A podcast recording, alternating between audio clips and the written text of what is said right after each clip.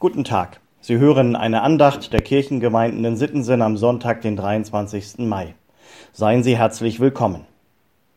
Liebe Hörerinnen, lieber Hörer, in einer Kirchengemeinde war es am Pfingstfest Brauch, dass der Küster während der Predigt vom Dachboden aus durch eine Luke eine Taube in den Kirchenraum flattern ließ. Die Taube, das Symbol für den Heiligen Geist.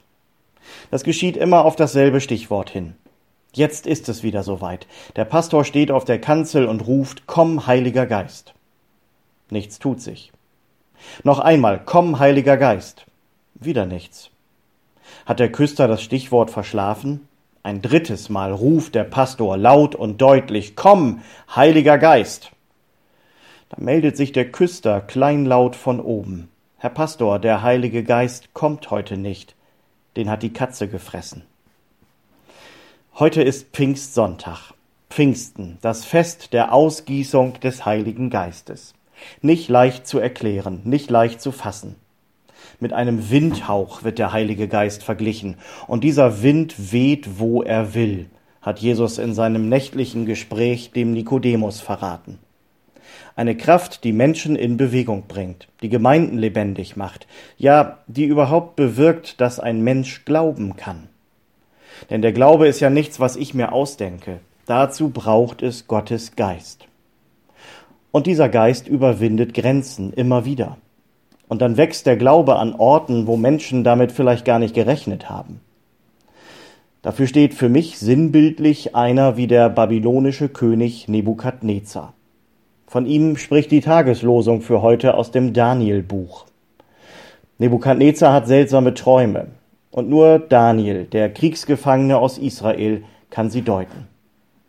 Das Buch schildert dann, wie der mächtige König zu einem Werkzeug Gottes wird. Ein ganzes Kapitel lang blickt Nebukadnezar zurück auf eine siebenjährige Zeit des Wahnsinns. Ein Strafgericht Gottes über ihn.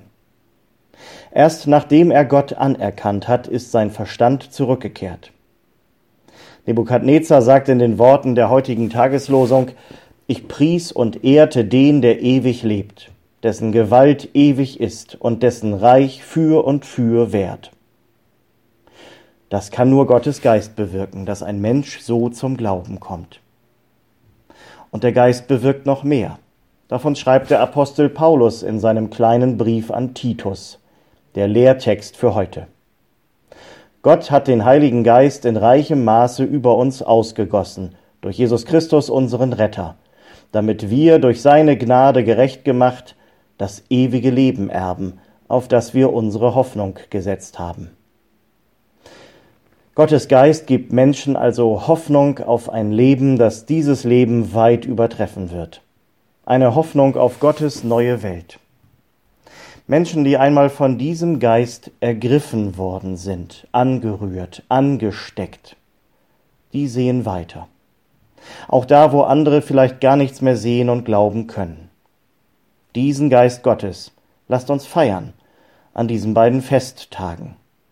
In diesem Sinne, frohe Pfingsten.